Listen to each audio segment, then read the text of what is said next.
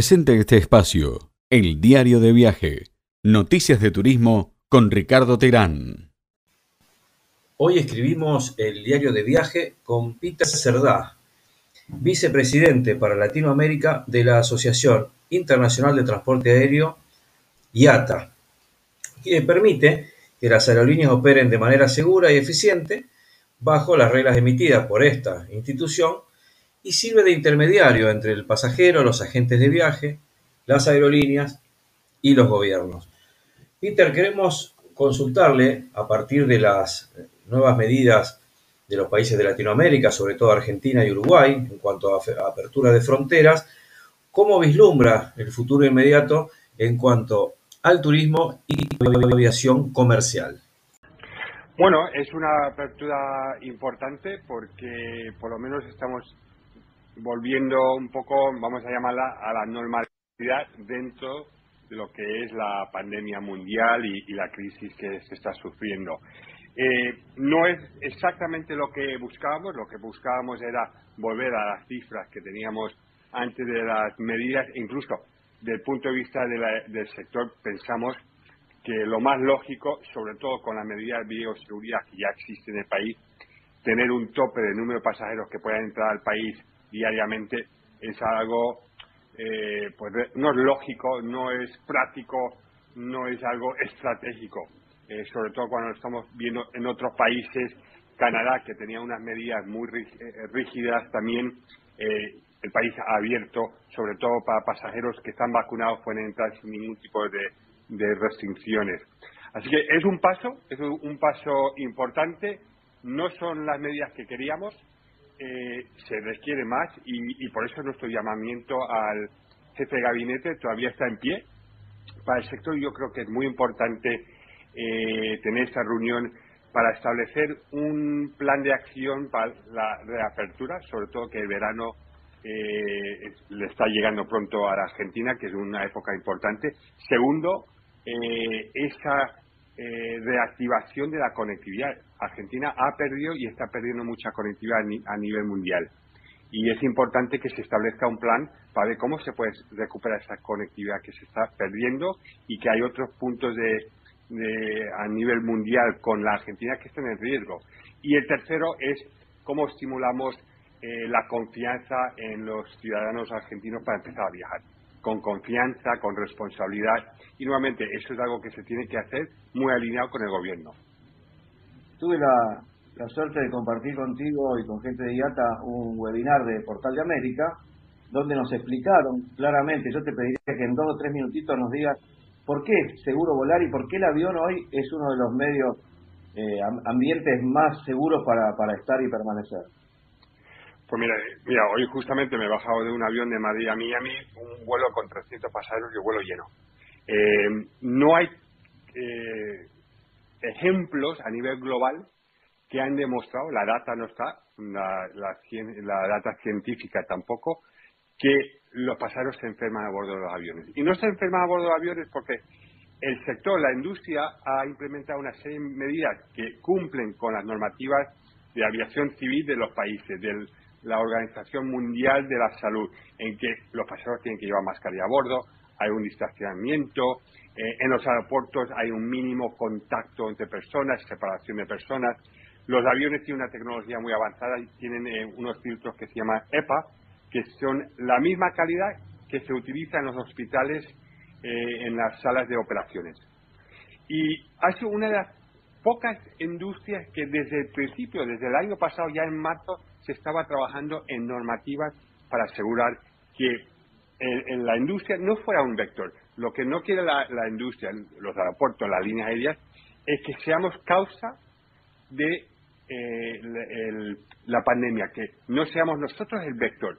Ahora, obviamente, pasaros llegan a un destino eh, a bordo de aviones que están positivos, pero no es que se enfermen a bordo del avión, esos pasajeros ya vienen eh, positivos a bordo del avión. Por eso es la industria, hemos podido seguir operando de una manera muy responsable, con, con seguridad, donde los, pasajeros se sienten confortables. Obviamente no es lo mismo viajar hoy que fue antes de la pandemia, pero no hay ningún otro sector, ninguna otra industria que eh, utilice los mecanismos y las medidas que se están utilizando en la aviación. Y por eso hay miles de vuelos que se están operando en Asia, en Norteamérica, en Europa, dentro de la región. Y tenemos países como Colombia, Estados Unidos, eh, España, que ya han abierto sus fronteras, ya se está operando domésticamente, internacionalmente. ¿Por qué? Porque los gobiernos tienen confianza en lo que ha hecho el sector. Ahora estamos viendo que a partir del 6 de septiembre se abren nuevos corredores seguros, así lo denominó el gobierno argentino, y son cuatro, son tres aeropuertos, es decir, San Fernando, eh, Aeroparque Jorge Newbery y Ezeiza. Ahí ustedes tienen en, los sistemas de IATA de reserva, ya tienen eh, un poco bosquejada la situación y, aumento de vuelo a partir de esa fecha. Todavía no, y, ese es el gran problema que tenemos. Aunque se han hecho esos anuncios, todavía vamos con, con las eh, aprobaciones de ANAC y, ahora son cada tantas semanas.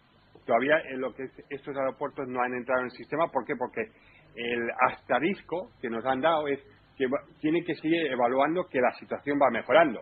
Así que si por cualquier cosa la situación no mejora, no solo esos aeropuertos no se abrirían, seguramente veríamos una reducción. Así que eh, estamos eh, al tanto de ello para ver cómo vamos progresando en, las próximas eh, semanas y poco a poco abrir el país, que creemos que es importante, y también abrirlo fuera de Buenos Aires. Mendoza, Rosario, Córdoba, eh, son ciudades importantísimas, eh, no solo en el núcleo de transporte aéreo dentro de Argentina, pero por la conectividad interregional eh, y internacional es importante que también poco a poco vayamos abriendo esos mercados, como, como se ha ido haciendo en otros mercados como son Perú, Brasil, Colombia, donde tienen varias ciudades con aeropuertos importantes eh, que ya han vuelto a la cierta normalidad.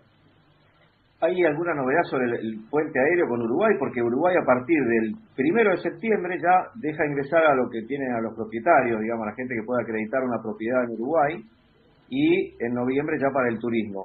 E, este puente aéreo que tan exitoso ha sido y ha funcionado tan bien entre Argentina y Uruguay, ¿ustedes tienen ya algún, algún pronóstico sobre eso?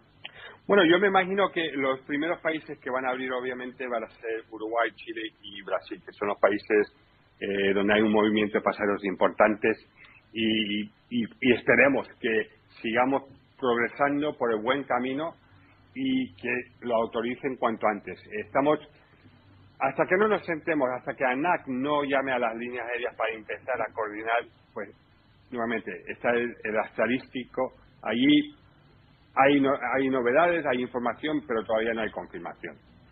Vamos a, explicarle a la gente que la ANAC es la Asociación Nacional de Aviación Civil que articula, interactúa con migraciones, con el Ministerio de Salud y ahora también con IATA para ver qué puede pasar con, con el tráfico aéreo. Vamos a ir a un tema doméstico, como, como última pregunta, así lo dejo tranquilo, Peter, porque sé que está ahí en el aeropuerto y de nuevo le agradecemos a Peter Cerdá que esté en comunicación con nosotros, nada menos que el vicepresidente para Latinoamérica de la IATA.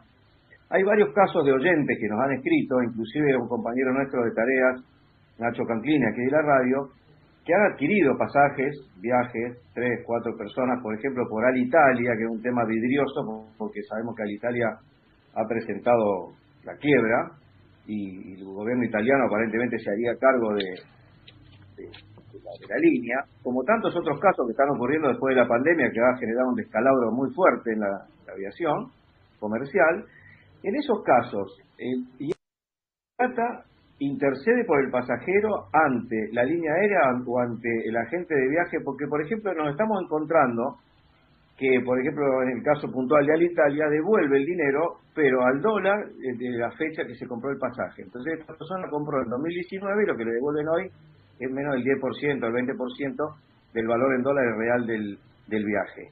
¿Cómo, ¿Cómo IATA podría articular en una situación de esta naturaleza? Mire, obviamente la situación, como usted lo está explicando, la situación eh, de la industria está en una muy delicada, eh, muy delicada porque hay muchas compañías que se han visto obligadas a cerrar las operaciones, cerrar eh, de una manera permanente, ya no van a volver a volar hay otras líneas aéreas que se han salido del mercado. Muchas compañías se van a ver mucho más pequeñas de lo que eran. Esta pandemia ya llevamos un año y medio y normalmente las líneas aéreas tienen liquidez para cinco o seis meses máximo y es una línea aérea que tiene una, una base fuerte económica. La mayoría en una industria tan frágil como es esta no la tiene. Eh, ¿Qué pasa con el pasado? Obviamente la IATA intentamos agilizar los procesos cuanto más, pero el acuerdo que tiene el pasajero con la línea aérea, el, el tiquete, es un contrato y allí están las normas estipuladas. Cada línea aérea maneja la situación y también la involucración de los gobiernos.